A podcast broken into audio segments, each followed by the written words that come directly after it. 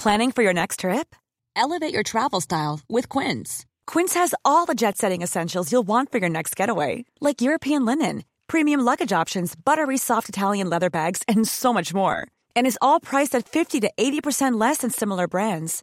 Plus, Quince only works with factories that use safe and ethical manufacturing practices.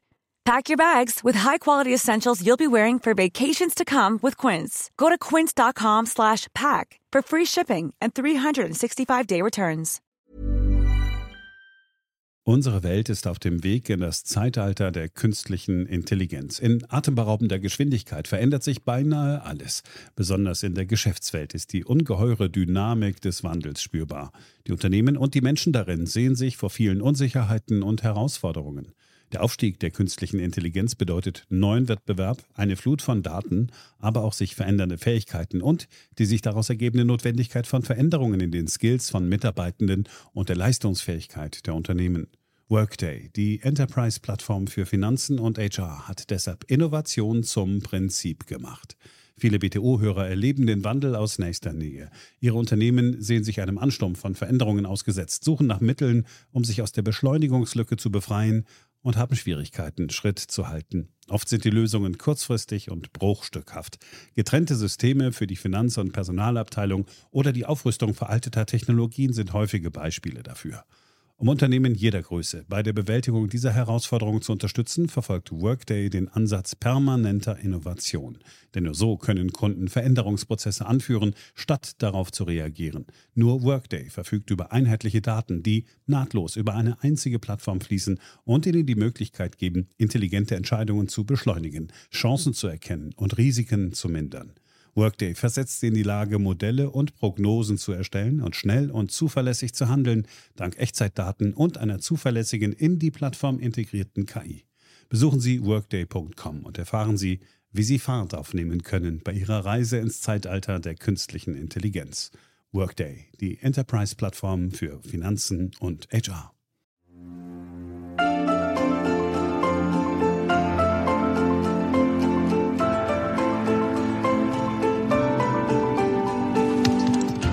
Hier ist BTO Beyond Obvious 2.0, der Ökonomie-Podcast von Dr. Daniel Stelter. Die Analyse der Wahlprogramme. Hallo und herzlich willkommen zu einer weiteren Ausgabe meines Podcasts. Ich freue mich sehr, dass Sie auch diesmal wieder mit dabei sind. Es gab den Wunsch vieler Hörer, einen Check der Wahlprogramme zur Bundestagswahl zu machen.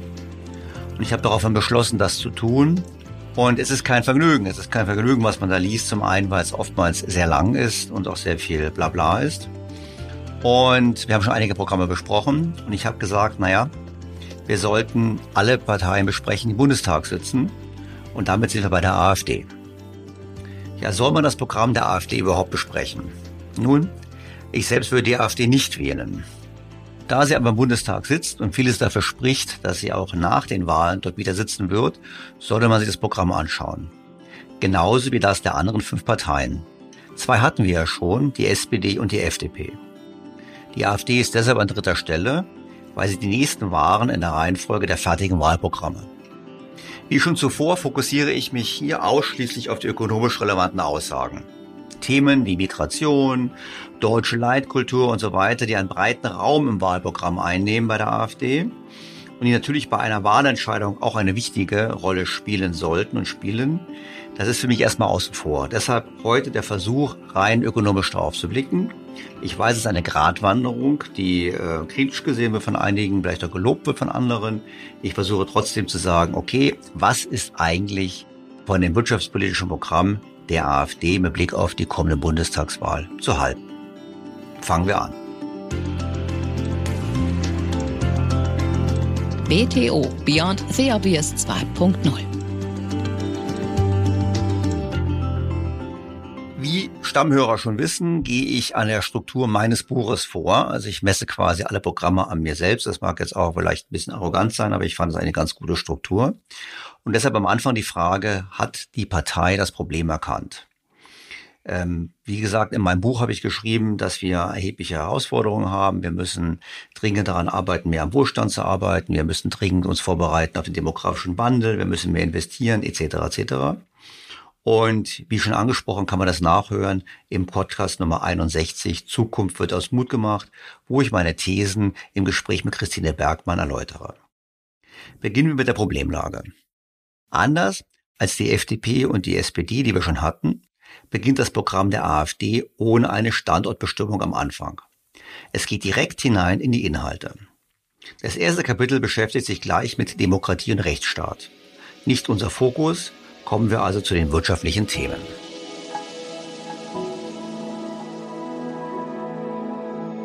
Das wäre also zunächst der Punkt, wir sollten unser Land professionell managen. In meinem Buch diskutiere ich dazu einige Ansatzpunkte. Kurz zur Erinnerung. Für mich gehört dazu eine ordentliche Rechnungslegung, also doppelte Buchführung auch für den Staat. Damit wir sehen, was Pensionen kosten, damit wir sehen, was Grundrente kostet, damit wir aber auch sehen, was fehlende Investitionen in die Infrastruktur kosten, indem die Vermögenswerte eben an Wert verlieren. Ich plädiere für vernetztes Denken. Meine Beispiele sind immer hier der Flugverkehr und die Wohnungspolitik wo man beispielsweise in Europa bereits einen Emissionshandel hat für Flugverkehr. Das heißt, wenn wir weniger fliegen, wird es für andere billiger. Also das muss man im Hinterkopf haben. Ich plädiere dafür, dass wir mehr von anderen lernen, dass wir im Prinzip davon profitieren, dass andere Länder bei Themen wie der Digitalisierung schon viel weiter voran sind. Ich plädiere für sauberes Rechnen, das heißt für Preisschilder an alle Gesetze. So zum Beispiel auch mein Vorschlag, die Rolle des Bundesrechnungshofs aufzuwerten. Und ich bin auch für andere Maßnahmen, wie die Verkleinerung des Bundestages, für Amtszeitbeschränkungen für Minister und für Kanzler und Kanzlerinnen und generell für Maßnahmen, die die praktische Erfahrung der Volksvertreter außerhalb des politischen Betriebes stärken. Kommen wir zur AfD. Die Gedanken der AfD gehen nicht so weit. Zwar fordern sie, wie ich auch, eine Verkleinerung des Bundestages. Mit seinen mittlerweile 709 Abgeordneten leistet sich Deutschland eines der größten Parlamente der Welt.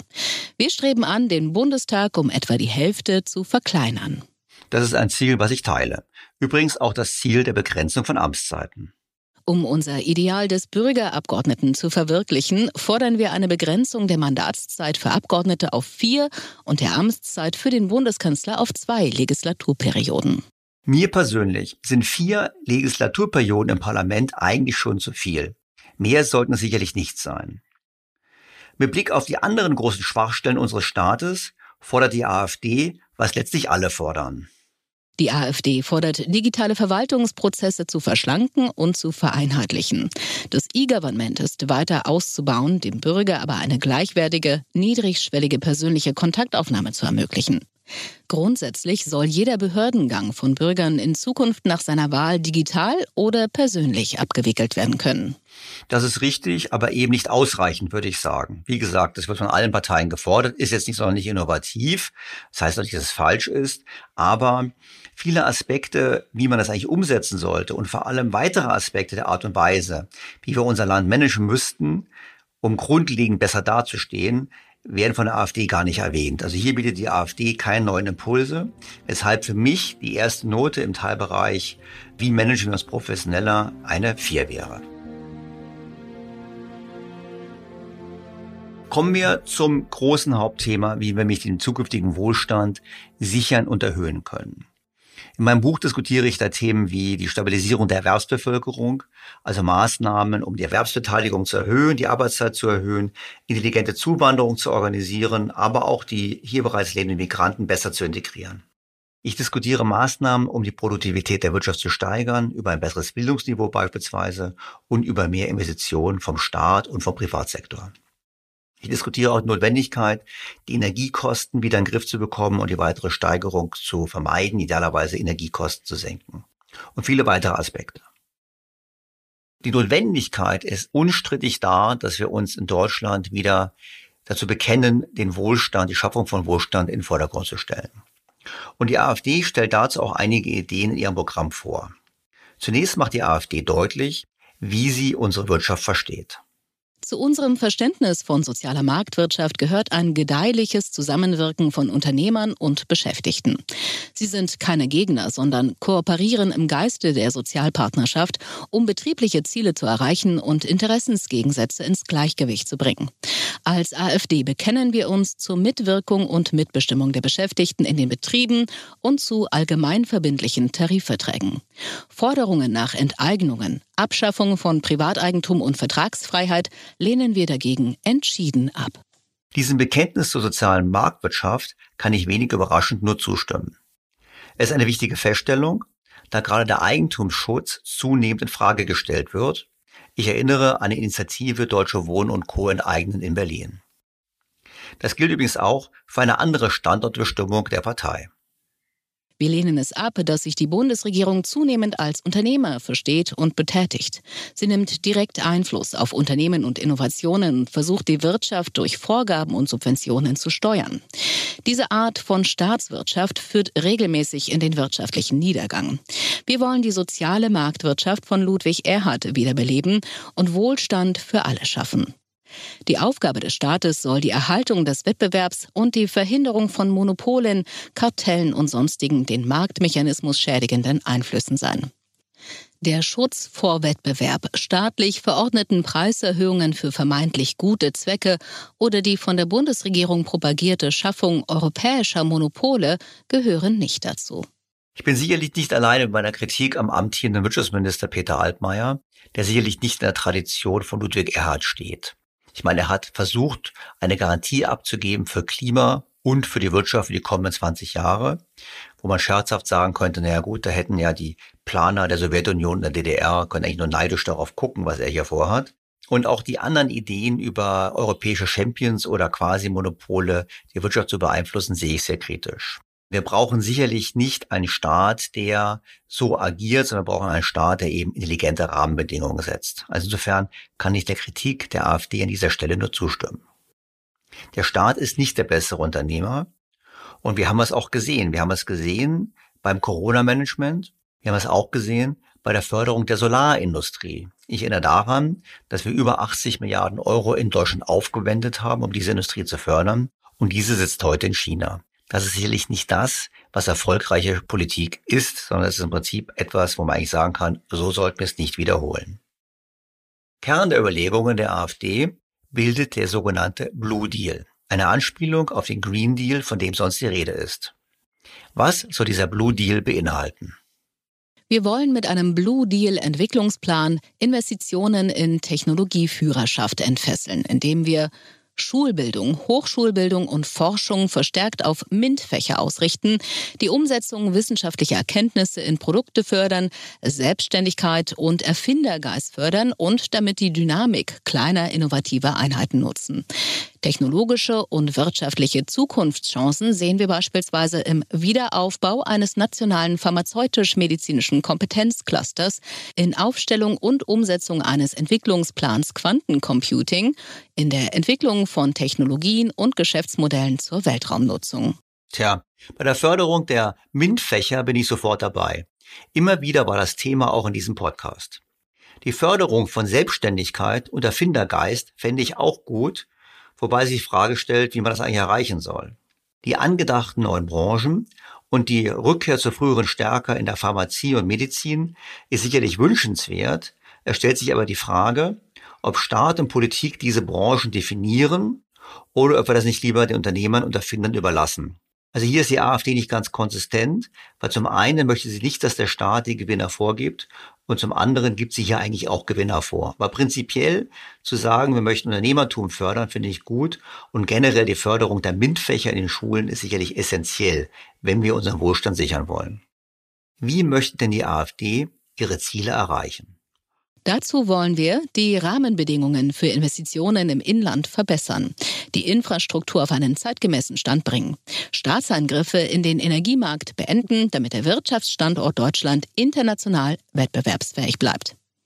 Wir wollen Bürokratie abbauen und den Staat effizienter machen durch Entschlackung und Flexibilisierung des Arbeitsrechts, Beendigung der Benachteiligung des Mittelstands gegenüber multinationalen Großkonzernen, Sicherstellung verlässlicher rechtlicher und regulatorischer Rahmenbedingungen. Überprüfung, gegebenenfalls Abbau bzw. Befristung von Regulierungen und Subventionen, Überprüfung und Reduzierung der wirtschaftsrelevanten Rechtsgebiete auf Streitanfälligkeit. Auch dies sind durchaus nachvollziehbare Forderungen, geht es doch um die Rahmenbedingungen eines Standortes. Und in der Tat ist das Thema Bürokratie bekannt, in der Tat ist das Thema des Arbeitsrechts bekannt, in der Tat haben wir auch zunehmend das Problem, dass eben die Regulierungen und Subventionen quasi in eine Endlosschleife hineinkommen und zu immer mehr Verzerrungen führen. Doch auch hier bleibt die Frage, wie will man das erreichen? Weil es ist schön, das hinzuschreiben, es ist viel schwieriger, es zu ändern. Ich denke in diesem Zusammenhang auch an die Problematik des Energiemarktes. Frei von staatlichen Eingriffen war dieser wohl nie. Und wenn der Staat jetzt nichts mehr macht, und konkret gemeint ist bei der AfD sicherlich, dass man aus dem Thema erneuerbare Energien aussteigt. Ja, was passiert denn dann eigentlich? Wie geht es danach weiter? Gesicherte und günstige Energieversorgung ist eine der Grundvoraussetzungen von Wohlstand, Sicherheit und Gesundheit. Diese sicherzustellen ist Kernaufgabe des Staates.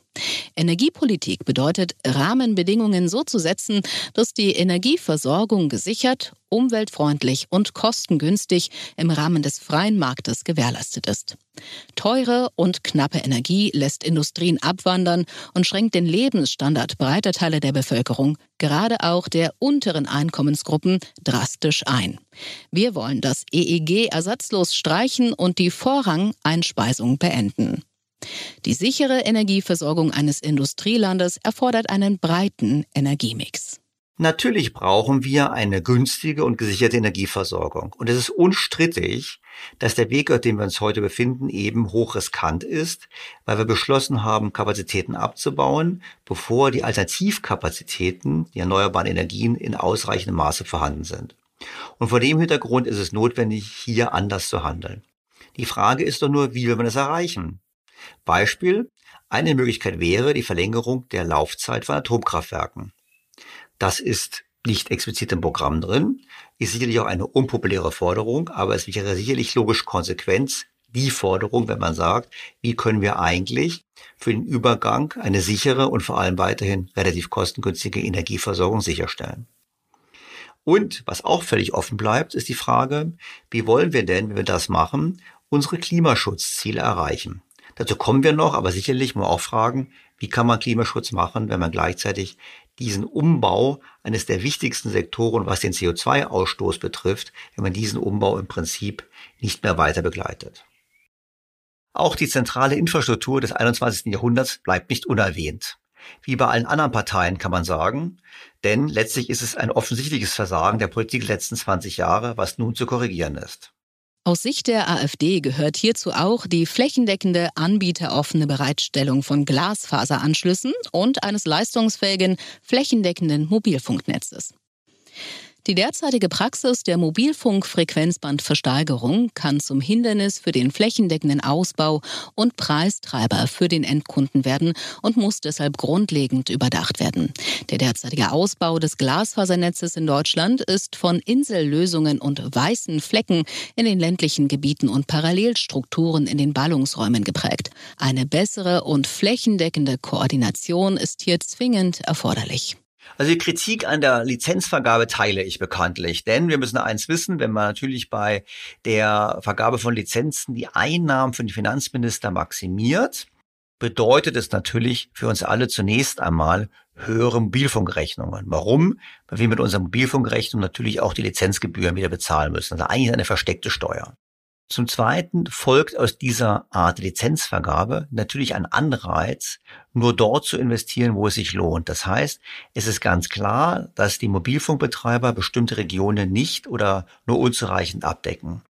Dem hätte man entgegentreten können durch eine andere Art der Lizenzvergabe, zum Beispiel entweder unentgeltlich verbunden mit entsprechenden Auflagen oder eben eine Mischung mit geringeren Einnahmen für den Staat und einer besseren Abdeckung für die Bürger. Das heißt, ist eine faktische Steuer, die hier stattgefunden hat, eine verdeckte Steuer für uns alle. Und insofern wäre es richtiger gewesen, das anders zu machen. Auch einen anderen Kritikpunkt der AfD teile ich, wobei man sagen muss, dass sie mit dieser Kritik keineswegs alleine steht. Seit dem PISA-Schock vor 20 Jahren jagt eine Reform die andere mit ständiger weiterer Absenkung des Niveaus. Die Bildungsstandards aller Schulformen und Bildungseinrichtungen müssen wieder auf das Niveau einer führenden Wissenschafts- und Industrienation gehoben werden. Wir fordern die Abkehr von ausschließlicher Kompetenzorientierung und eine stärkere fachwissenschaftliche Ausrichtung des Unterrichts. Das stimmt. Wir haben uns in den letzten Jahren vor allem an der Anzahl der Abiturienten orientiert und dies vor allem auch durch eine Absenkung von Leistungsstandards erreicht.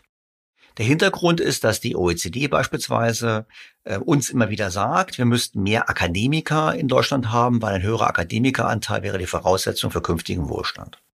Auf der anderen Seite muss man aber sehen, dass Länder mit deutlich höheren Akademikerquoten unter den Jugendlichen, Beispiel Italien, in der Tat mit höherer Jugendarbeitslosigkeit zu kämpfen haben.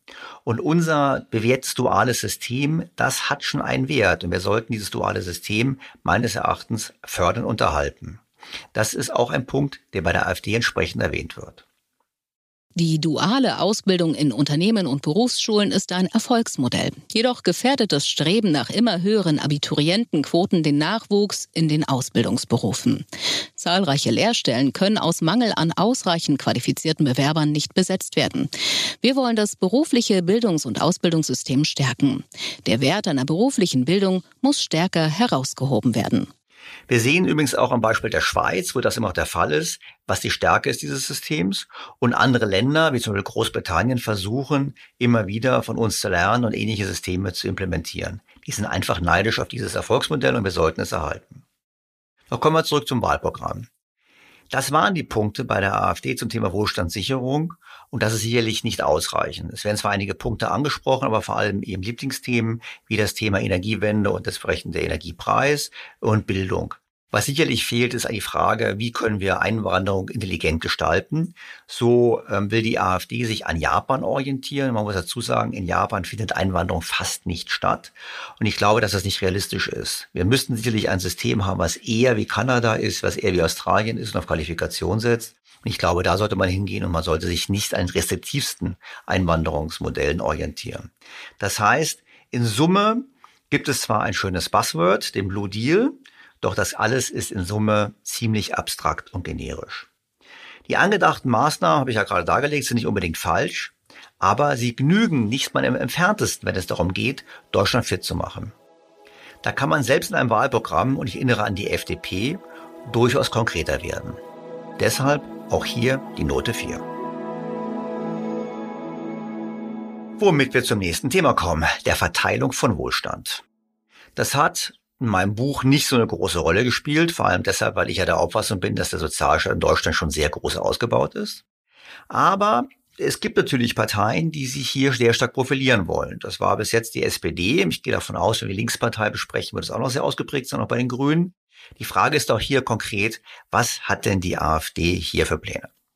Vor allem Familien der mittleren Einkommensschicht werden in Deutschland steuerlich stärker belastet als in fast allen anderen europäischen Ländern. Die AfD will hier mit dem steuerlichen Familiensplitting einen Paradigmenwechsel einleiten. Verbunden mit einer Anhebung des Kinderfreibetrages.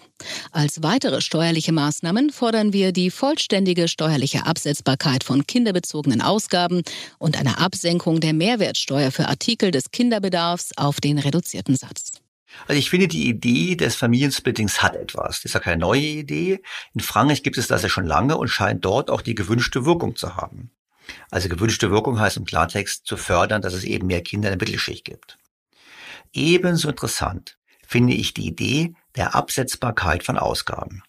Die setzt natürlich voraus, dass man Einkommen erzielt, was wiederum von anderen als sozial ungerecht angesehen wird. Ich bin da aber anderer Meinung.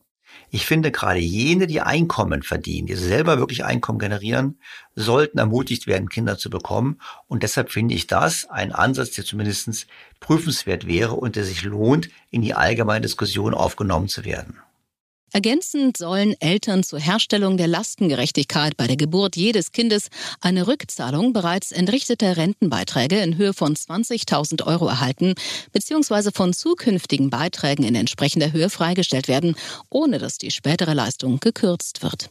Auch das ist eine durchaus gute Idee. Wir haben immer darüber diskutiert, wie wir der Tatsache Rechnung stellen, dass das Rentensystem ein Umlagensystem ist, in dem man eigentlich, wenn man mal zurückdenkt, vor 100 Jahren auf zwei Arten und Weisen einzahlt. Man zahlt Geld ein und man zahlt ein, indem man Nachwuchs hat und großzieht. Und wenn man natürlich nur noch Geld einzahlt, aber selber keinen Nachwuchs großzieht, dann ist es ein Ungleichgewicht. Jetzt machen wir schon politisch sehr viel, um Familien zu fördern, um Kinder zu fördern. Aber die Frage ist, machen wir genug? Und wenn wir uns die demografische Entwicklung anschauen, könnte man sagen, vermutlich nicht. Und deshalb finde ich es zumindest prüfenswert zu sagen, lasst uns das machen. Und was ich hier gut finde an diesem Vorschlag mit den 20.000 Euro ist, dass es die Familien zu dem Zeitpunkt, wo sie hohe Ausgaben haben, entlastet. Also wenn ich quasi die nächsten paar Jahre keine Rentenbeiträge zahlen muss, weil ich gerade ein Kind bekommen habe, dann habe ich das Geld heute in der Hand, gerade dann, wenn ich es besonders stark brauche. Insofern finde ich das auch eine Idee, obwohl sie von der AfD ist, die man aufgreifen sollte. Auch sonst hat die AfD noch Ideen für Familien. Für junge Familien sollen die Erstanschaffungen bei Familiengründung durch einen Ehestartkredit unterstützt werden.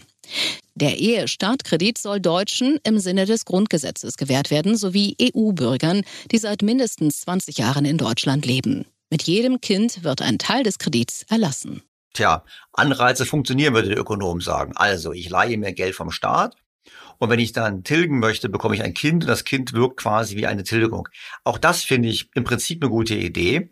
Man sollte darüber nachdenken, was in der Tat etwas ist, mit dem man gerade Familien zu dem Zeitpunkt, wo es am engsten ist, helfen kann. Und darum finde ich sowas auch prinzipiell mal eine innovative Idee, die diskussionswürdig ist. Auf anderen Gebieten vertritt die AfD Positionen, die wir eher vom anderen politischen Spektrum her kennen. Ein Arbeitnehmer, der nach langen Jahren der Erwerbstätigkeit arbeitslos wird, hat im Regelfall nur Anspruch auf ein Jahr Arbeitslosengeld 1.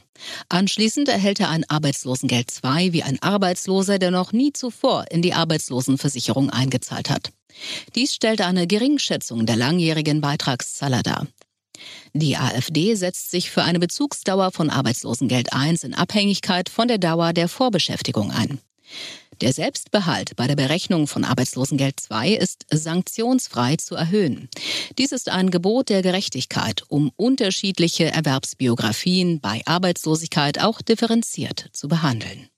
Tja, ich würde mal sagen, SPD, Linke und Grüne würden hier zustimmen. Die Frage ist nur, was war eigentlich damals die Motivation bei den sogenannten Hartz-IV-Reformen? Eine wichtige Motivation war die Verhinderung von Langzeitarbeitslosigkeit. Was ist damit gemeint? Man hat festgestellt, dass wenn jemand seinen Job verliert und er gut abgesichert ist, dass er dann zum Beispiel sagt, ach, jetzt nutze ich erst einmal die Zeit, den schönen Sommer, ich mache meinen Garten, ich mache länger Urlaub und dann suche ich mir wieder mal einen Job. Und man hat festgestellt, dass die Wahrscheinlichkeit, wieder einen Job zu finden, also wieder erwerbstätig zu werden, mit jedem Monat der Erwerbslosigkeit abnimmt. Zum einen, weil man bestimmte Fähigkeiten verliert und zum anderen auch, weil die potenziellen Arbeitgeber einen kritischer betrachten. Nun mag das heute anders sein als vor 20 Jahren, weil heute bereits der demografische Wandel sich spürbar macht und deshalb auch die Arbeitgeber quasi eher gezwungen sind zu nehmen, was sie bekommen können. Aber die Motivation, wie gesagt, damals bei den Schröderschen Reformen war die Erkenntnis, dass es einen Anreiz geben sollte, möglichst schnell sich wieder um einen neuen Job zu bemühen. Und dieser Anreiz fällt dann weg. Und das finde ich ist zumindest kritisch zu sehen. Also ich würde es genauso kritisch sehen, wenn es jetzt von den anderen Parteien gefördert wird, einfach deshalb, weil dieser Anreiz, der ist wichtig. Ich verstehe auf der anderen Seite aber auch das Gefühl der Ungerechtigkeit, wenn man lange eingezahlt hat, wenn man dann genauso viel bekommt wie jemand, der nicht eingezahlt hat. Vielleicht soll man da einen Kompromiss finden, aber generell wichtig ist, es sollte einen Anreiz geben, sich möglichst schnell wieder in den Arbeitsmarkt zu begeben. Auf der anderen Seite kann ich dieser AfD-Forderung nur zustimmen. Die AfD will eine aktivierende Grundsicherung als Alternative zum Arbeitslosengeld II, sogenanntes Hartz IV. Das erzielte Einkommen soll nicht wie bisher vollständig mit dem Unterstützungsbetrag verrechnet werden. Stattdessen verbleibt dem Erwerbstätigen stets ein spürbarer Anteil des eigenen Verdienstes. Dadurch entstehen Arbeitsanreize. Wer arbeitet, wird auf jeden Fall mehr Geld zur Verfügung haben als derjenige, der nicht arbeitet, aber arbeitsfähig ist. Lohnabstandsgebot. Auch das ist keine Forderung der AfD alleine, aber ich möchte mal sagen, wie wichtig sie ist. Und ich hoffe, dass sie im nächsten Bundestag wirklich angegangen wird. Wenn ein alleinstehender Hartz-IV-Empfänger Arbeit aufnimmt, darf er die ersten 100 Euro behalten. Danach werden die Transferzahlungen jedoch drastisch zurückgefahren. Das Institut für Arbeitsmarkt und Berufsforschung hat vorgerechnet, dass zwischen 100 und 1000 Euro Zuverdienst faktisch nur 20 Prozent netto bei dem Hartz-IV-Empfänger bleibt. Und zwischen 1000 und 1200 Euro bleiben sogar nur 10 Prozent von dem Zuverdienst bei einem Hartz-IV-Empfänger. Und zwischen 1200 und 1420 Euro bleibt gar nichts mehr beim früheren Hartz-IV-Empfänger. Und das ist sicherlich genau das Gegenteil von dem, was wir wollen. In meinem Buch sage ich, wer immer irgendwie arbeitet, es muss immer so sein, dass man immer mehr als die Hälfte von den dazu verdienten Euro behalten kann und sollte übrigens für alle gelten, nicht nur für die Hartz-IV-Empfänger. Und es ist, das rechnet das Institut übrigens auch vor, nicht nur eine Folge bei dem Einzelnen, sondern auch bei Familien. So hat eine Familie mit zwei Erwachsenen und zwei Kindern zwischen 2000 und 2500 Euro monatlich verfügbares Einkommen, unabhängig davon, ob man 3000 Euro Bruttoeinkommen verdient oder gar nicht arbeitet. Und dabei ist der Verlauf der Nettoeinkommen keineswegs linear. Es gibt sogar in der Gegend von 2500 Euro brutto eine Schwelle, wo das Nettoeinkommen sinkt, wenn das Bruttoeinkommen steigt. Das ist natürlich eklatantes politisches Versagen, was hier ist, und das sollte man korrigieren. Und deshalb ist die Forderung richtig, egal von wem sie aufgestellt wird. Kommen wir zur Wohnungspolitik. Es wird für untere und mittlere Einkommensgruppen in angespannten Märkten zusehends schwerer, eine bezahlbare Wohnung zu finden. Um diesen Tendenzen entgegenzuwirken, müssen nicht nur die Voraussetzungen für bedarfsgerechteren Wohnungsneubau, zum Beispiel durch Ausweisung von Bauland geschaffen, sondern auch die Kosten substanziell gesenkt werden. Die AfD fordert daher die Reduktion der überzogenen Standards und Vorgaben, die Streichung der Energieeinsparverordnung sowie den Brand, den Wärme und den Schallschutz auf ein notwendiges Mindestmaß zurückzufahren. Wir benötigen eine bundesweite Vereinfachung und Vereinheitlichung des Baurechtes und eine Beschleunigung von Verfahren durch Bürokratieabbau und Digitalisierung. Das sind alles Punkte, die man sich anschauen muss. Die FDP hat in die ähnliche Richtung argumentiert, allerdings ohne dabei die Energieeinsparverordnung zu erwähnen. Sicherlich gibt es einiges an Regulierungen, die zu unnötigen Kostensteigerungen führen. Der bisherige soziale Wohnungsbau ist gescheitert. Er kann nur einen Bruchteil der Berechtigten erreichen. Er führt zu Fehlbelegungen und verursacht hohe Kosten für den Steuerzahler. Es ist besser, einkommensschwache Mieter vermehrt mit Wohngeld zu unterstützen, wodurch eine soziale Durchmischung gewährleistet wird. Reicht das Wohngeld nicht aus, um sich eine Wohnung zu sichern, ist den Bürgern zusätzlich ein kommunales Wohngeld zu zahlen. Die AfD steht für ein ausgewogenes Mietrecht und lehnt staatliche Überregulierungen sowie Investitionshemmnisse wie die Mietpreisbremse oder den Mietendeckel ab. Jetzt haben wir das ja schon im Podcast oftmals diskutiert. Ich, ich habe mehrere Folgen gemacht zum Thema Wohnungspolitik und ich stimme dem auch zu, was hier gesagt wird. Das ist übrigens auch eine Position der FDP. Die Fehlbelegung ist ein Problem, weil sobald die Sozialwohnung bezogen ist, muss man nicht mehr bedürftig sein. Früher gab es eine Fehlbelegungsabgabe und ähnliches. Und insofern sollte man in der Tat darüber nachdenken, dass man den Mieter direkt mehr Geld gibt und auf diese Art und Weise quasi den, den sozialen Nachteil kompensiert und hilft.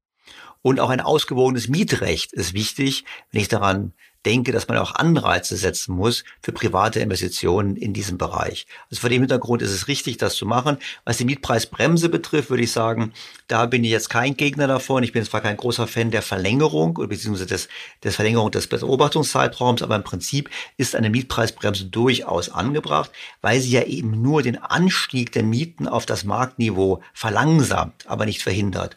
Vor dem Hintergrund glaube ich schon, eine Mietpreisbremse kann man argumentieren. Im anderen Bereich wäre ich durchaus dafür, dass man in der Tat über was anderes nachdenkt. Und auch die FDP hat, wie gesagt, in einem Interview im Deutschlandfunk habe ich es kürzlich gehört, ganz klar die Position vertreten, wir sollten eben Wohnungsbau generell fördern und Bauen billiger machen. Das ist ein ganz wichtiger Punkt. Und über diese Art und Weise dann helfen, genauso wie auch über mehr direkte Subventionen oder Unterstützung für die Mieter und nicht für die einzelnen Objekte. An einer anderen Stelle betont die AfD durchaus ihre soziale Seite. Der gesetzliche Mindestlohn ist mit dem Wesen der sozialen Marktwirtschaft eng verbunden. Er korrigiert im Bereich der Entlohnung die Position der Niedriglohnempfänger als schwache Marktteilnehmer gegenüber den Interessen der Arbeitgeber als vergleichsweise starke Marktteilnehmer.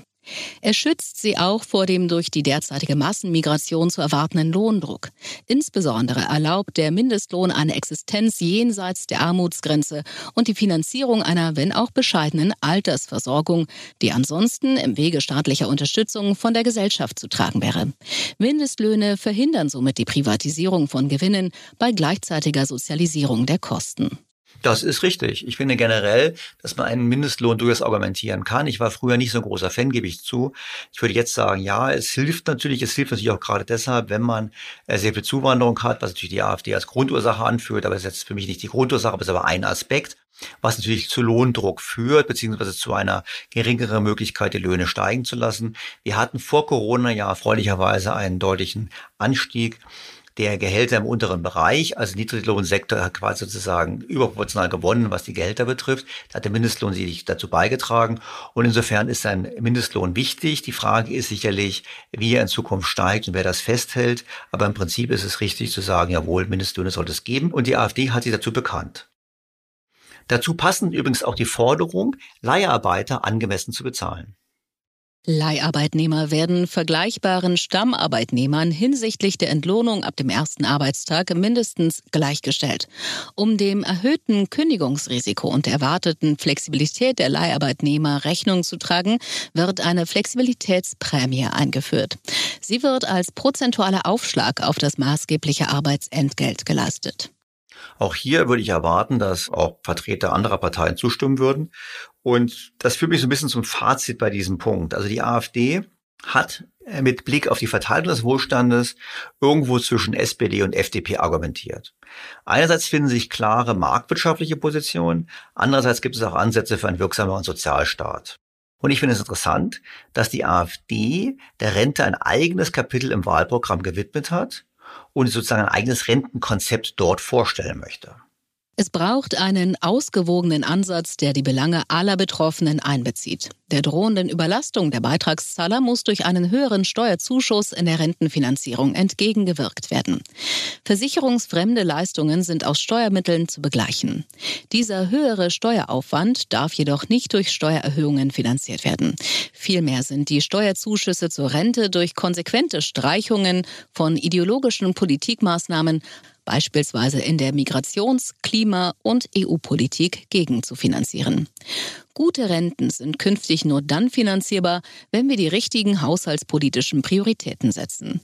Statt linksgrüner Weltrettungsprojekte braucht es marktwirtschaftliche Freiheit und öffentliche Investitionen in Bildung und Wissenschaft, um über eine prosperierende Wirtschaft auch hohe soziale Standards finanzieren zu können. Also zum einen finde ich es richtig, dass man eine saubere Trennung vornehmen sollte zwischen versicherungsfremden Leistungen, die über Steuern zu bezahlen sind, und eben den Versicherungsleistern. Und ebenso richtig ist es, dass unser Rentenproblem nur über mehr Wachstum gelöst werden kann. Also über Produktivität, über Produktivität pro Kopf, also im Prinzip wie viel wir pro Jahr verdienen pro Kopf. Das ist der entscheidende Hebel, denn nur wenn wir produktiver werden und mehr verdienen, werden wir einen größeren Kuchen haben und desto größer der Kuchen ist, beziehungsweise desto schneller der Kuchen wächst, desto leichter wird es auch sein, mit Verteilungskonflikten umzugehen. Was ich allerdings bezweifle, ist, ob die Einsparungen, die hier dargelegt werden, sich realisieren lassen. Das bezweifle ich ganz klar. Und egal, wie man zu den politischen Zielen steht, die Hauptausgabenblöcke sind jetzt schon Rente und Gesundheit. Unserem Freiheitsverständnis nach gehört die Entscheidung über den Eintritt in die Rentenphase in die Hand des Einzelnen. Die Betroffenen haben nach einem langen Berufsleben viele Erfahrungen gesammelt und wissen selbst am besten, wann sie aus dem Erwerbsleben ausscheiden wollen. Manche gehen in ihrer Arbeit auf, haben große Freude daran und wollen so lange wie möglich arbeiten. Andere haben für ihren Lebensabend andere Pläne, wollen mehr Zeit mit dem Partner verbringen, auf Reisen gehen oder sich um die Enkelkinder kümmern.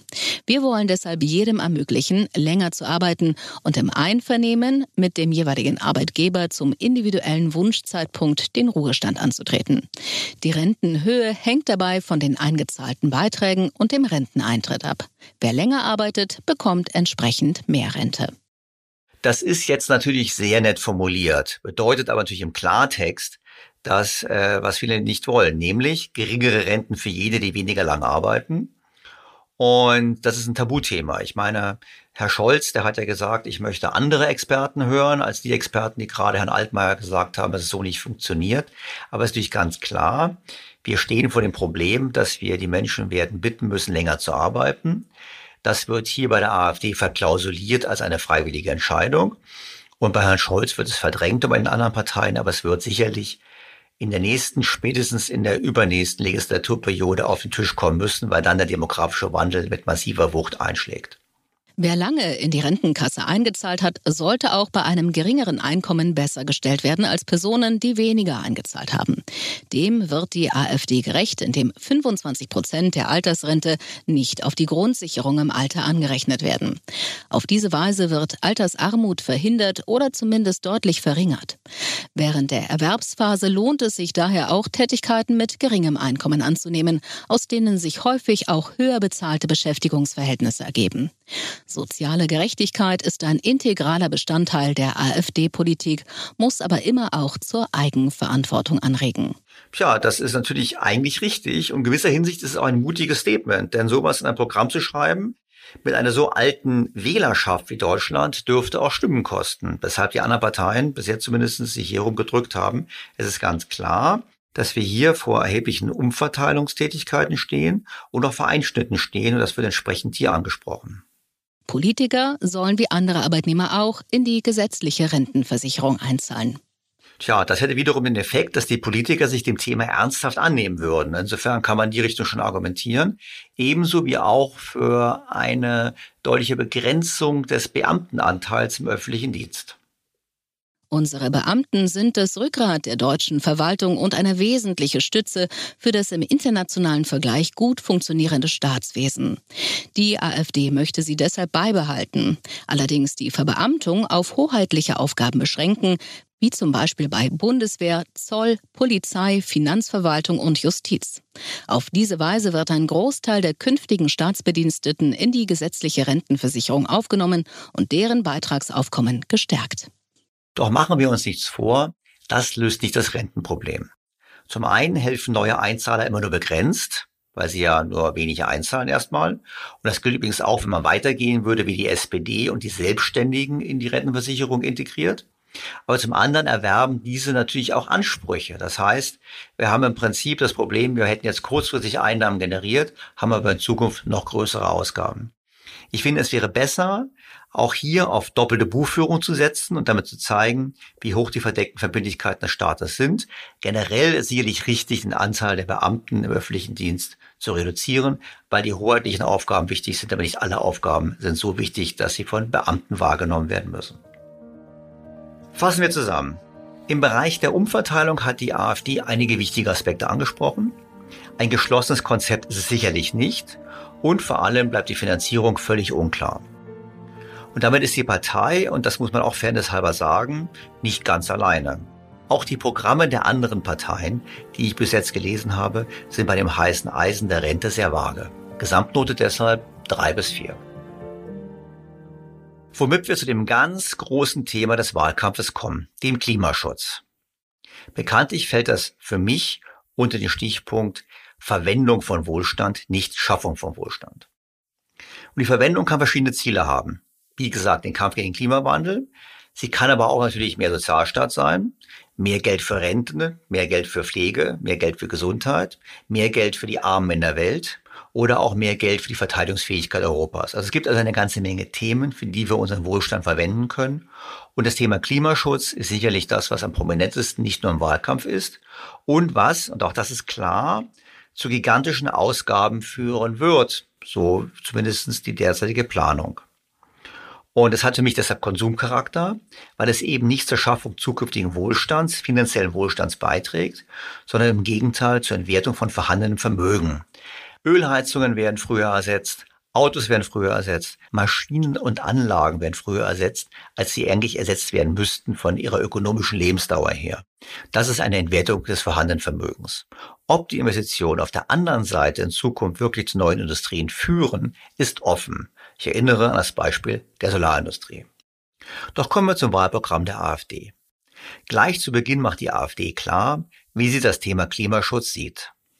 Niemand streitet die jüngste globale Erwärmung ab. Die AfD bezweifelt aber, dass diese nur negative Folgen hat. Statt einen aussichtslosen Kampf gegen den Wandel des Klimas zu führen, sollten wir uns an die veränderten Bedingungen anpassen, so wie es Pflanzen und Tiere auch tun. Die Menschheitsgeschichte belegt, dass Warmzeiten immer zu einer Blüte des Lebens und der Kulturen führten, während Kaltzeiten mit Not, Hunger und Kriegen verbunden waren. Es ist bis heute nicht nachgewiesen, dass der Mensch, insbesondere die Industrie, für den Wandel des Klimas maßgeblich verantwortlich ist. Die jüngste Erwärmung liegt im Bereich natürlicher Klimaschwankungen, wie wir sie auch aus der vorindustriellen Vergangenheit kennen. Offensichtlich dürfte es schwer sein, hier einen Konsens in der Gesellschaft zu erzielen.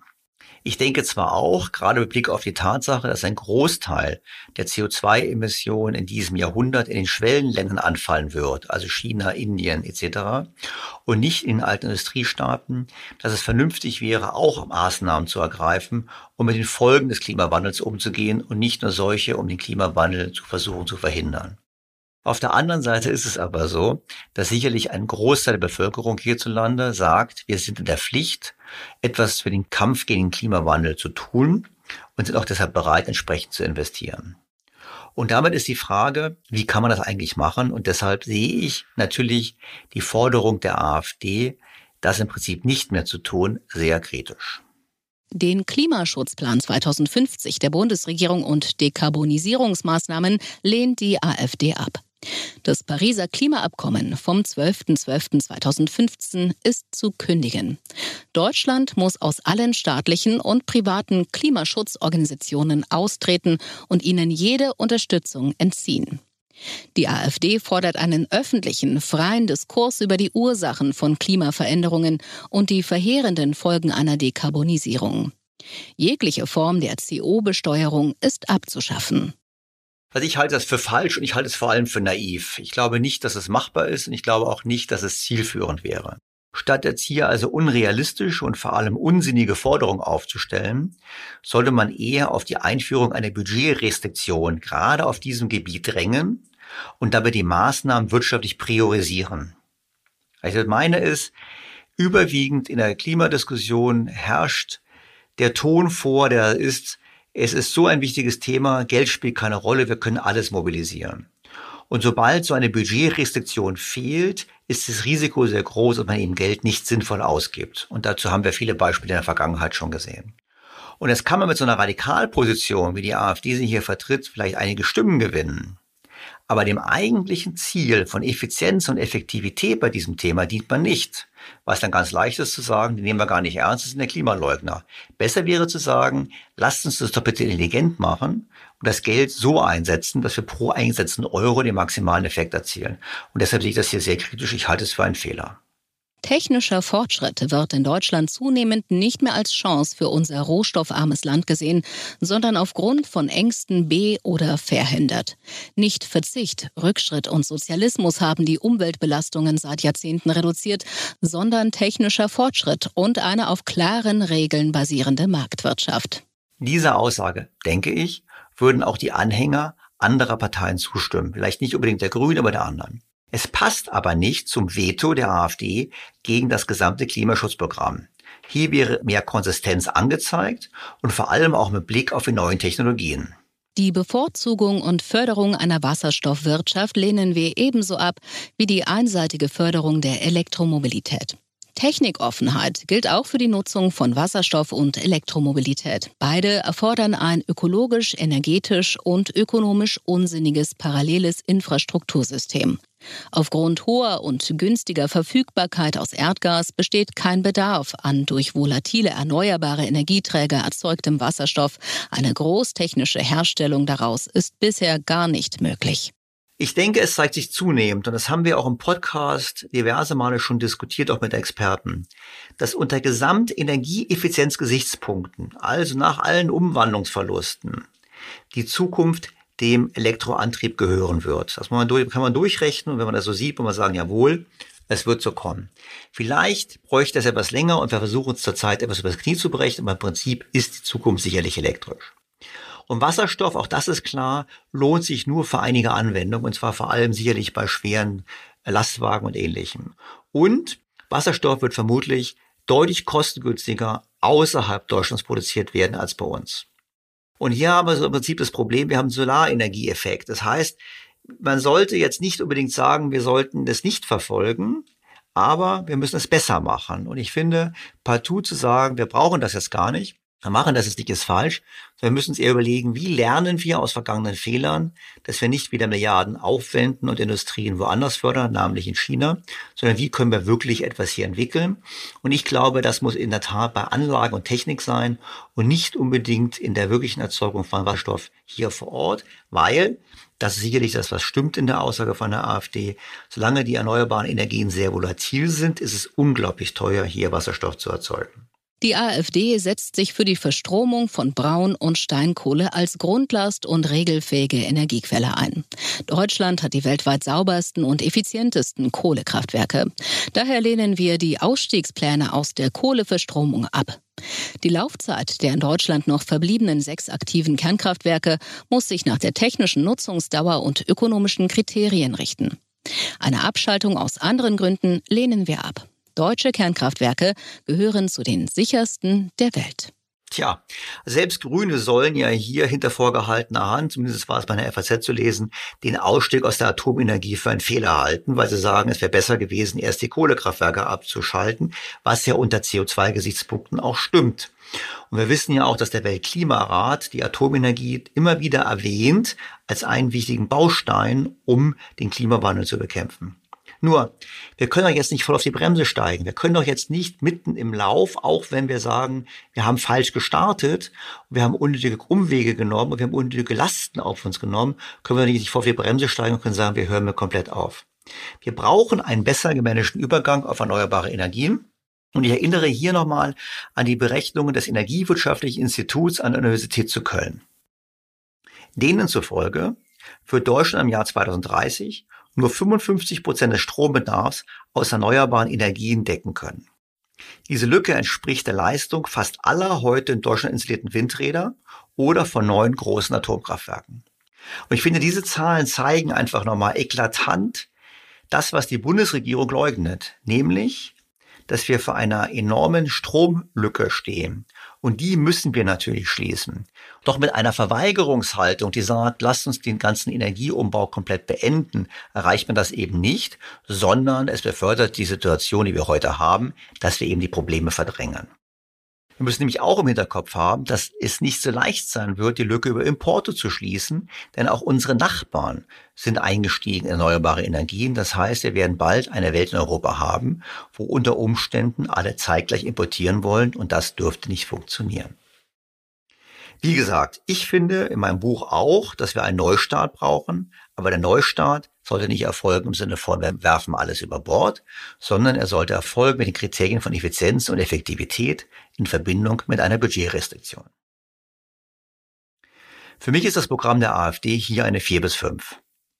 Ich begrüße die Kritik einer bisherigen Vorgehensweise. Ich sehe erhebliche Risiken im weiteren immer planwirtschaftlicheren Vorgehen und selbst wünsche ich mir auch einen Neustart in der Klimapolitik. Aber das einfach abzubrechen und zu sagen, wir machen das nicht mehr, genügt nicht.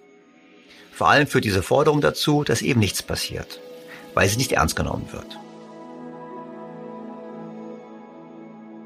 Europa ist natürlich ein ganz großes Thema bei der AfD. Wir erinnern uns daran, dass ja die Europolitik der Startpunkt der Partei überhaupt war. In meinem Buch erläutere ich ausführlich, dass die EU und vor allem die Eurozone bei den zentralen Versprechen der Wohlstandsschaffung versagt. Die Schuldenstände sind sehr weit gestiegen, Sparen kann nicht mehr funktionieren. Die Wettbewerbsfähigkeit zwischen den Mitgliedstaaten des Euros ist so weit auseinandergelaufen, dass sie mit Transfers nicht mehr zu kompensieren sind. Die Transferunion kann nicht funktionieren und sie wäre auch oder sie ist auch angesichts der Vermögensverteilung, da bleibe ich bei meiner Position, nicht gerecht. Und wir brauchen einen Schuldentilgungsfonds, an dem wir auch mitmachen. Das ist mein Vorschlag und bei dem bleibe ich auch. Der Bundesrechnungshof hat ja, auch das war Thema im Podcast, vorgerechnet, dass wir auf keinen Fall in eine Schulden- und Transferunion einsteigen sollten.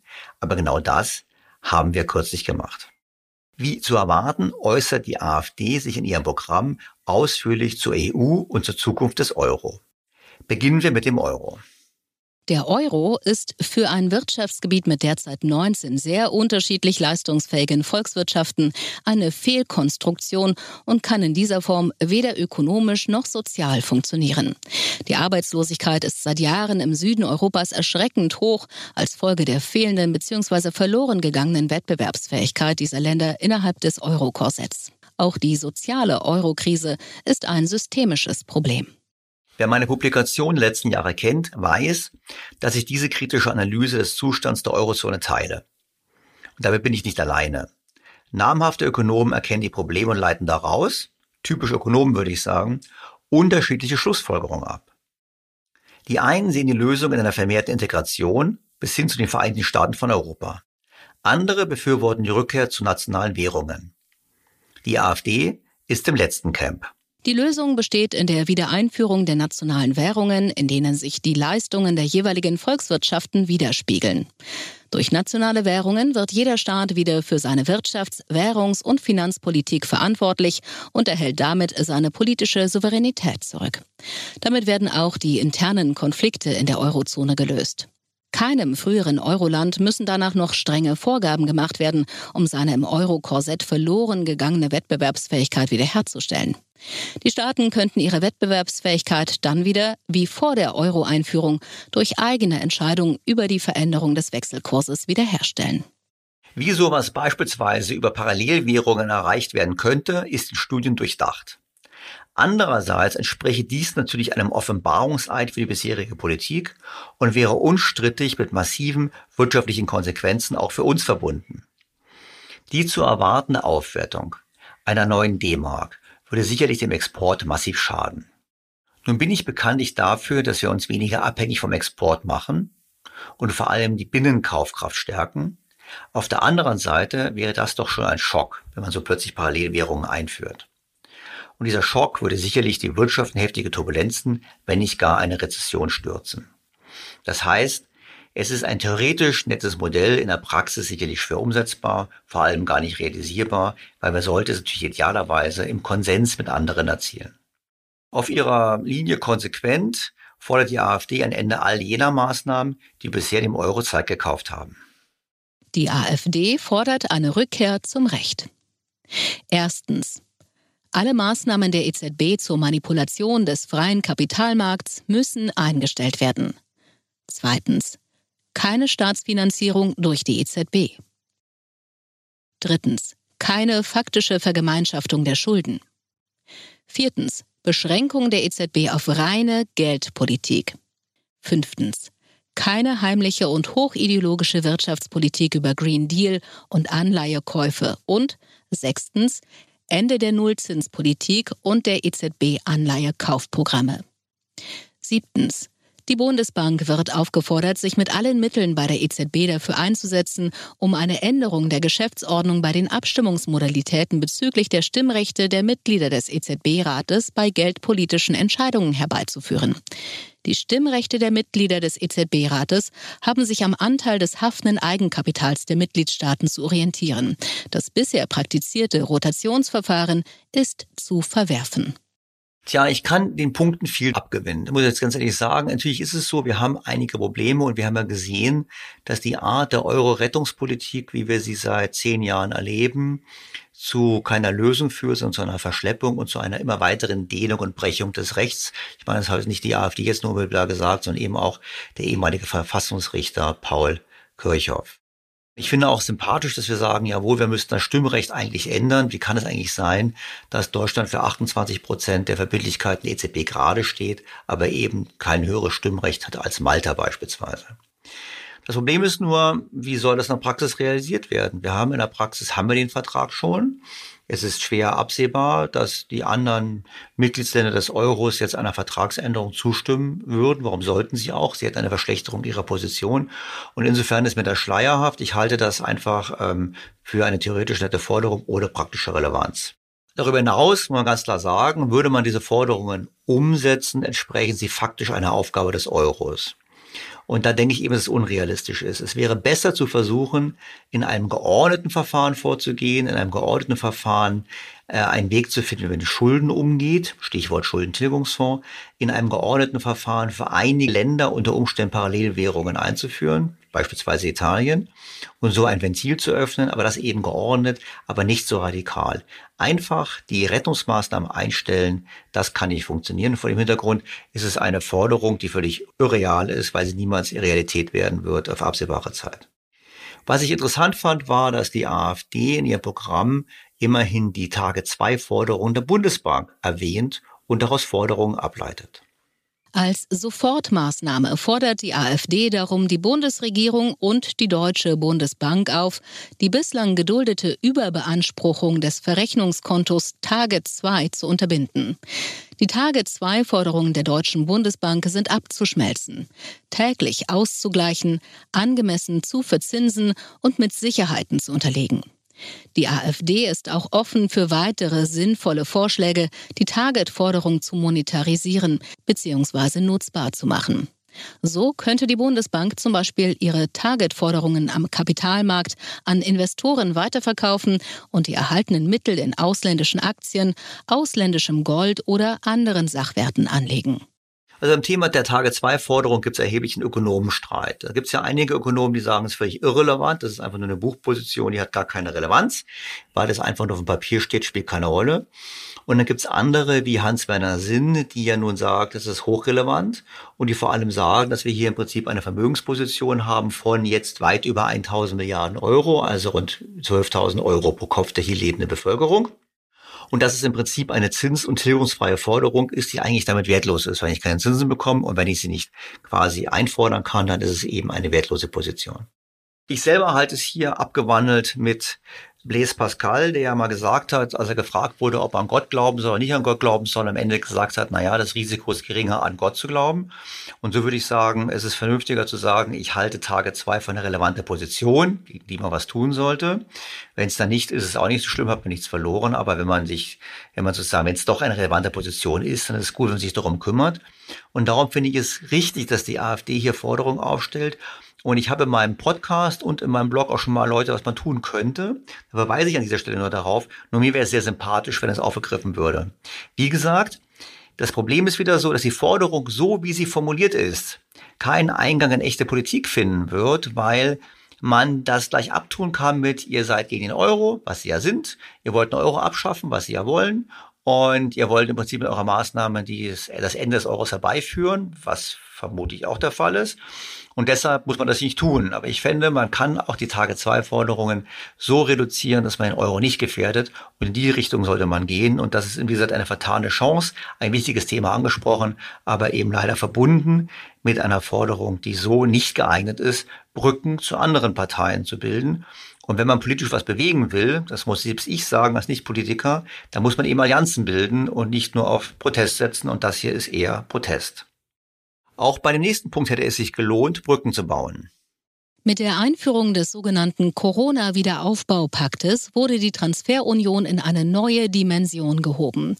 Diese Transferunion steht nicht nur im Widerspruch zu den europäischen Verträgen und den Versprechen deutscher Politiker, sondern wird den Abstieg aller europäischen Volkswirtschaften und Konflikte zwischen den Staaten zur Folge haben.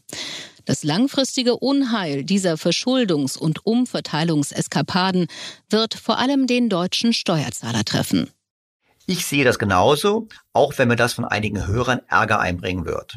Aber der Punkt stimmt meines Erachtens. Wir haben auf der einen Seite eine perspektivische Überlastung Deutschlands und auf der anderen Seite die Unzufriedenheit, dass allen Transfers zum Trotz die Bürger sagen werden in Italien, Griechenland und anderswo, wir müssten mehr bekommen. Ich glaube nicht, dass es möglich sein wird, nur über Transfers in Euro zu retten. Ganz abgesehen davon haben wir die Gerechtigkeitsfrage, dass wir relativ wenig Vermögen in Relation zu unserem Einkommen haben und jenen helfen sollen, die hier deutlich vor uns leben. Die Forderung ist hier wiederum nicht realistisch. Deshalb muss Deutschland diese Transferunion aufkündigen und den Irrweg der Dauerrettung durch Wiedereinführung einer nationalen Währung beenden. Gegebenenfalls unter paralleler Beibehaltung des Euro oder einer ECU-ähnlichen, flexibleren Verrechnungseinheit. Jede weitere Teilnahme an der Rettungspolitik kommt einer Insolvenzverschleppung auf Kosten künftiger deutscher Steuerzahler gleich. Kein Wunder, dass die AfD auch einem europäischen Staat gegenüber skeptisch ist. Eine staatsähnliche Europäische Union, wie sie von den etablierten Parteien angestrebt wird, halten wir im Sinne eines prosperierenden und friedlichen Europas für kontraproduktiv. Selbstverantwortliche und von lebendigen Demokratien gestaltete Nationalstaaten sind durch übernationale Einrichtungen nicht ersetzbar. Eine Gruppe benachbarter Staaten kann sehr gut auf völkerrechtlicher Basis konstruktiv und friedlich kooperieren. Der Versuch jedoch, aus derzeit 27 oder noch mehr Staaten mit jeweils eigenen Sprachen, Kulturen und historischen Erfahrungen einen wie auch immer ausgestalteten Gesamtstaat zu bilden, muss scheitern. Also man kann wirklich skeptisch sein. Wenn wir uns anschauen, was in den letzten 20 Jahren erreicht wurde in Europa, wenn wir sehen, wie Europa mit wichtigen Fragen umgeht und vor allem auch Thema des Euros umgeht, dann verstehe ich schon, dass man sagen kann, es knirscht ziemlich und es ist nicht sicher, dass alle so bereit sein werden, quasi ihre Autonomie aufzugeben. Ich glaube, die Bereitschaft aufzugeben in einem europäischen Staat ist in Deutschland deutlich ausgeprägter als bei unseren Nachbarn. Und deshalb ist die Problemlage sicherlich klar, dass man sagen müsste, wir müssten eigentlich eine EU haben, die wieder mehr zum Prinzip der Subsidiarität zurückkehrt. Aber auch erneut ist hier die daraus abgeleitete politische Forderung völlig unrealistisch, und zwar so unrealistisch, dass sie keine praktische Relevanz bekommen wird. Die Vehemenz, mit welcher die Europäische Union die Transformation zum planwirtschaftlichen Superstaat in den letzten Jahren vorangetrieben hat, hat uns zu der Erkenntnis gebracht, dass sich unsere grundlegenden Reformansätze in dieser EU nicht verwirklichen lassen. Wir halten einen Austritt Deutschlands aus der Europäischen Union und die Gründung einer neuen europäischen Wirtschafts- und Interessengemeinschaft für notwendig. Das halte ich für grundlegend falsch. Ja, ich teile die Analyse, ich teile die Kritik zum Teil. Ich bin auch der Meinung, dass wir den Euro und die EU von Grund auf reformieren müssen. Aber ich halte es völlig falsch, so eine Forderung aufzustellen. Und man kann aber politisch nichts bewegen und es ist letztlich purer Prozess. Schlimmer noch, angesichts dieser Extremforderung fällt es in anderen Parteien leicht, die Kritik an Zustand der EU und Euro abzutun und damit werden Reformen eigentlich verhindert und dabei wären Reformen das genau, was wir erreichen sollten. Fazit? Es ist eine 5. Es ist enttäuschend. Man könnte doch mit der im Kern berechtigten Kritik deutlich bessere Vorschläge machen. Vor allem solche, mit denen sich die politische Konkurrenz ernsthaft auseinandersetzen müsste. Das muss sie nun nicht.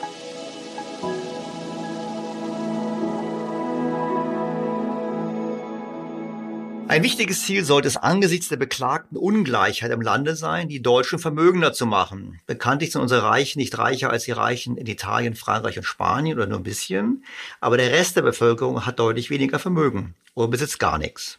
Und was zu tun ist, ist klar. Wir brauchen eine Entlastung bei Abgaben und Steuern. Wir brauchen die Förderung der kostengünstigen Aktienanlage. Wir brauchen die Förderung privaten Wohneigentums. Und wir müssen generell mehr tun für finanzielle Bildung im Land. Bei der AfD kreist das Thema Vermögensbildung vor allem um den Bereich des Eigentums an Immobilien. Die AfD will die Schaffung von Wohneigentum durch folgende Maßnahmen fördern. Staatliche Wohnungsunternehmen sollen Mietern ihre Wohnung zum Kauf anbieten. Insbesondere für junge Familien ist das Erbbaurecht als kostengünstiger Einstieg in das Eigentum auszubauen. Wohnungsbaugenossenschaften sollen bei Vergabe von Wohnbauland bevorzugt werden, um mehr Bürgern den Einstieg in das Wohneigentum zu erleichtern. Staatliche Bürgschaften als Eigenkapitalersatz für bis zu 10 Prozent des Objektwertes sollen den Kauf von Wohnraum erleichtern. Wir fordern eine steuerliche Sonderabschreibung für die eigengenutzte Immobilie. Ich finde diese Punkte durchgehend nachvollziehbar. Generell sollte es den Mietern erleichtert werden, ihre Wohnung zu kaufen und nicht, was jetzt gerade gemacht wurde, über Umwandlungsverbote eigentlich sicherzustellen, dass die Deutschen ein Volk von Mietern bleiben. Vorkaufsrechte, Finanzhilfen, das sind die Hebel, mit denen wir arbeiten sollten, um die Eigentumsbildung in Deutschland zu fördern. Wie bereits zuvor gesehen, denkt die AfD auch hier vor allem an Familien. Familien brauchen bezahlbaren Wohnraum. Neben der Schaffung günstiger Mietwohnungen wollen wir auch möglichst viele Familien in eigene vier Wände bringen. Dazu wollen wir Bauland vergünstigt an Familien abgeben und die Konditionen der KfW verbessern. Statt teurer Förderung von Energieeffizienzhäusern wollen wir gestaffelte Teilerlasse nach Kinderzahl. Also im Prinzip ist das auch richtig. Das entspricht dem, was Sie vorher schon hatten, wo Sie gesagt haben, wir möchten im Prinzip, wenn wir Kinder ähm, bekommen, wenn man Kinder bekommt, dass dann entsprechend auch die Darlehen teilweise getilgt werden. Nur muss man in dem Zusammenhang gleich wieder sagen, wir fördern Energieeffizienzhäuser nicht mehr. Ich finde, das kann man sich sparen. Das ist meines Erachtens kein Entweder-Oder. Man hätte auch beides machen können. Und das wäre so ein Bereich, wo ein Junktim hergestellt wird, welches einer vielleicht gar nicht so schlechten Idee gleich wie die Plattform nimmt, weil sofort sagen kann, es geht ihnen nur gegen das Thema des Klimaschutzes und damit brauchen wir es nicht zu diskutieren. Mit Blick auf die Grunderwerbssteuer stimme ich der AfD zu. Deutschland ist europaweit mit unter 50 Prozent das Land mit der geringsten Eigentumsquote bei der Wohnungsversorgung. Das wollen wir ändern und den Erwerb von Wohneigentum unter anderem durch die Abschaffung der Grunderwerbssteuer beim Erwerb von Immobilien zur Eigennutzung erleichtern. Bereits vor Jahrzehnten gab es für eine gewisse Zeit unter bestimmten Voraussetzungen eine einmalige Grunderwerbssteuerbefreiung für den Erwerb von selbstgenutztem Wohneigentum. Damit Einheimische besser auf das vorhandene Angebot zugreifen können, ist der Erwerb von Wohnimmobilien durch Käufer ohne deutsche Staatsbürgerschaft, deren Hauptwohnsitz im Ausland liegt, über eine Erhöhung der Grunderwerbssteuer auf 20 Prozent zu erschweren. Tja, der Gedanke bezüglich der Befreiung der Grunderwerbssteuer für selbstgenutztes Wohneigentum taucht woanders auch auf, beispielsweise bei der FDP. Der andere Aspekt, eine höhere Steuer zu nehmen für Immobilienkäufer aus dem Ausland, ist durchaus interessant. Das gibt es in Großbritannien. Also wenn man in Großbritannien als nicht dort ansässiger Ausländer eine Wohnung oder ein Haus erwirbt, muss man einen Zuschlag zahlen auf die Grunderwerbsteuer. Insofern könnte man darüber nachdenken. Ich persönlich glaube allerdings, dass es in Deutschland kein großes Problem gibt. Es mag sicherlich die eine oder andere Wohnung in Deutschland, in München oder in Berlin oder in Frankfurt geben oder in Hamburg, die so von Ausland gekauft wurde. Aber ich glaube nicht, dass es so ein Massenproblem ist, wie es beispielsweise in London war vor dem Brexit. In Summe finde ich es gut, dass die AfD Vorschläge zur Förderung von Vermögensbildung macht.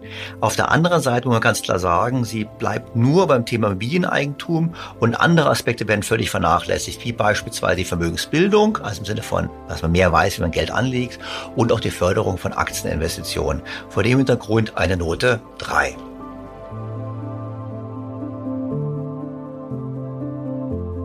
Kommen wir zum letzten Punkt, der Finanzierung des Staates. In meinem Buch schlage ich einen grundlegenden Umbau der Finanzierung des Staates vor. Vor allem möchte ich die Umverteilung in der breiten Mitte mildern. Hier sollte der Staat sich zurückhalten. Ich möchte Anreize für Arbeitsaufnahmen steigern, wie Sie vorhin schon diskutiert haben, durch deutlich geringere Steuern und Abgaben, gerade im unteren Einkommensbereich. Ich bin gesamt für eine deutliche Steuer- und Abgabensenkung, vor allem auch deshalb, weil wir an einem europäischen Schuldentilgungsfonds partizipieren wollten und die deutsche Staatsverschuldung so oder so im Euro-Kontext sehr tief ist. Und im Gegenzug bin ich für eine gerechtere Besteuerung von Vermögen und Kapitalgewinnen, aber dies vor allem durch eine Erweiterung der erfassten Bereiche. Also nicht, dass man sozusagen die Sätze hochmacht, sondern dass man eher sagt, wir erweitern die Bemessungsgrundlage. Die AfD stellt hier Folgendes fest. Grundsätzlich ist das Ziel der AfD, die Steuer- und Abgabenbelastung in Deutschland deutlich zu senken. Laut OECD weltweit nur noch von Belgien übertroffen. So klar dürfte das nur noch die FDP sagen. Konkret schlägt die AfD vor, das Steuerreformkonzept des ehemaligen Verfassungsrichters Kirchhoff ist ein gutes Beispiel für eine große Reform.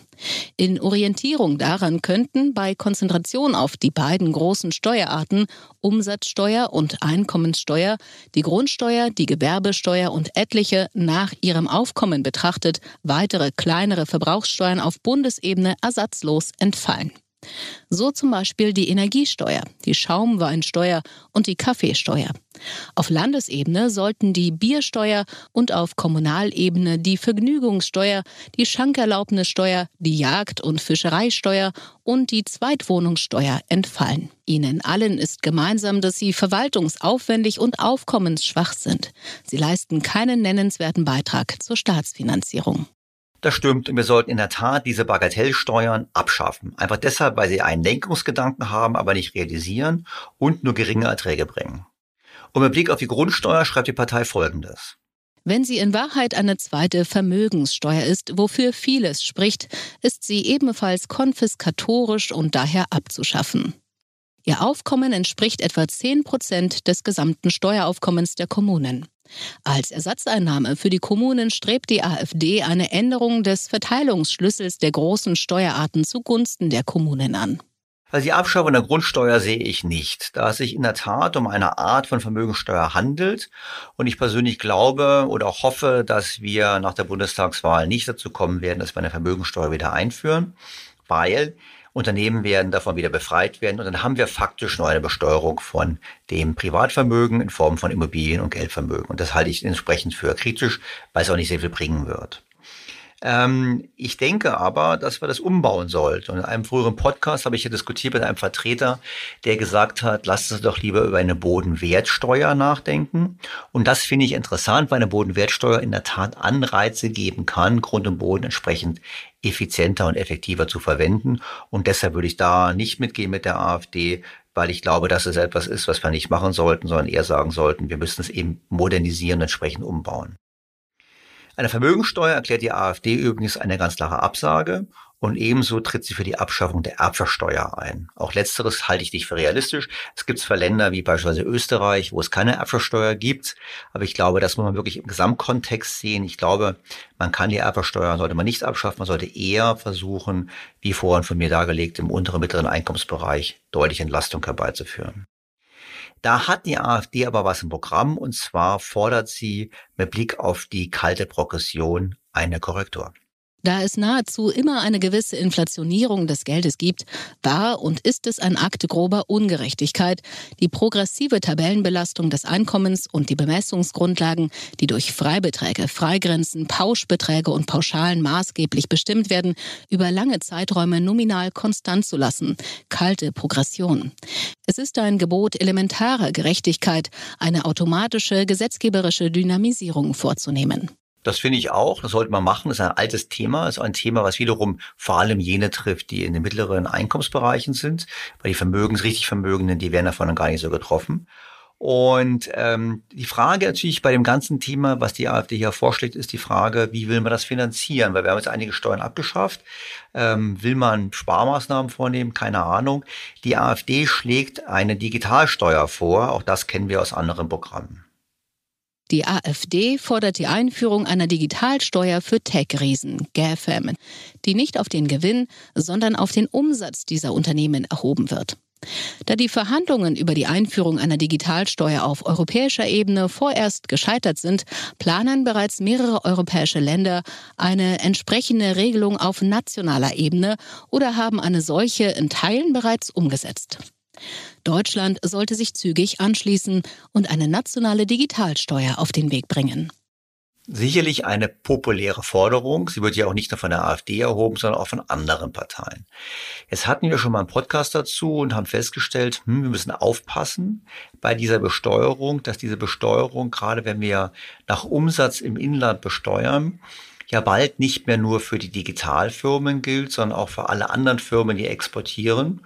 Und dann könnte der Schuss durchaus aus Sicht des deutschen Finanzministers nach hinten losgehen, wenn nämlich BMW und Daimler und andere in den Ländern, in denen sie verkaufen, mehr versteuern und dann weniger bei uns. Also vor dem Hintergrund müssen wir aufpassen, dass so ein Modell nicht für ein exportorientiertes Land wie das unsere schädlich ist am Ende und wir im Prinzip weniger einnehmen als davor. Fazit. Eine Reform des Steuersystems wäre sicherlich dringend an der Zeit. Wir brauchen eine Entlastung der Bürger auf jeden Fall. Allerdings finde ich die Gewichtung hier nicht richtig. Wie gesagt, ich würde eher im unteren mittleren Einkommensbereich arbeiten wollen, dort ansetzen wollen und Steuernabgaben reduzieren. Und was vor allem offen bleibt, und dass die AfD sicherlich nicht die einzige Partei, ist die Frage der Finanzierung. Insofern in diesem Bereich eine Note 4. Die AfD spricht einige Probleme zu Recht an. Und leider kommt sie dann mit radikalen Lösungen. Ich denke nochmal an das Thema Austritt aus der EU. Und diese radikalen Lösungen und diese Vorschläge führen dazu, dass die durchaus in einigen Bereichen berechtigte Kritik abgetan werden kann in der politischen Diskussion. Es wäre besser gewesen, die AfD hätte Brücken gebaut, damit man auch wirklich inhaltlich darüber nachdenken kann und arbeiten kann. Denn nur dann kann man wirklich etwas verändern. Und das ist im Prinzip das Enttäuschende hier. Und ich finde, es hat sich aus meiner Sicht, ich habe am Anfang ja gesagt, dass ich gezögert habe, ob ich die AfD wirklich bespreche. Es hat sich für mich gelohnt, es zu lesen, weil ich gemerkt habe, jawohl, es gibt viele Punkte, die ich auch inhaltlich wirklich teile, weil ich sage, jawohl, da gibt es einige Dinge, die im Argen liegen. Nur die daraus abgeleiteten Schlussfolgerungen sind eben so radikal und deshalb auch so unausgegoren und unbrauchbar, dass man sie eben nicht nutzen kann. Und das ist eben für mich letztlich eine vertane Chance. Wie bei den anderen auch, möchte ich schließen mit dem, was mir gefallen hat. Und was mir gefallen hat, war ähm, die optische Aufmachung des AfD-Programms, weil es ist recht umfangreich mit über 130 Seiten. Aber es trotz dieses erheblichen Umfangs hat es es mir leicht gemacht, es recht schnell zu lesen und zu finden, was wirtschaftlich relevant war und was sozusagen es sich gelohnt hat, in diesem Podcast zu besprechen.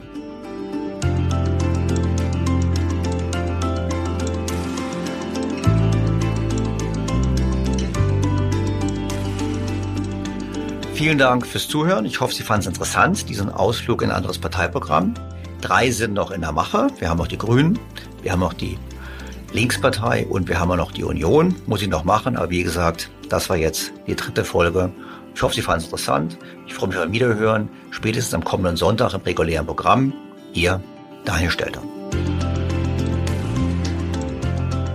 BTO Beyond the Obvious 2.0 Wir freuen uns über Ihr Feedback, auch zu Daniel Stelters Analyse der Wahlprogramme. Die nächste Folge, wie gewohnt, am kommenden Sonntag. Schicken Sie uns gerne eine Mail oder eine Sprachnotiz an podcast at think-bto.com. Was ist noch besser als ein guter Plan? Die Möglichkeit, ihn zu ändern. Mit integrierter KI bietet Workday kontinuierliche Innovationen, die Ihnen helfen, agil zu bleiben, egal was passiert. Workday, the finance and HR system for a changing world.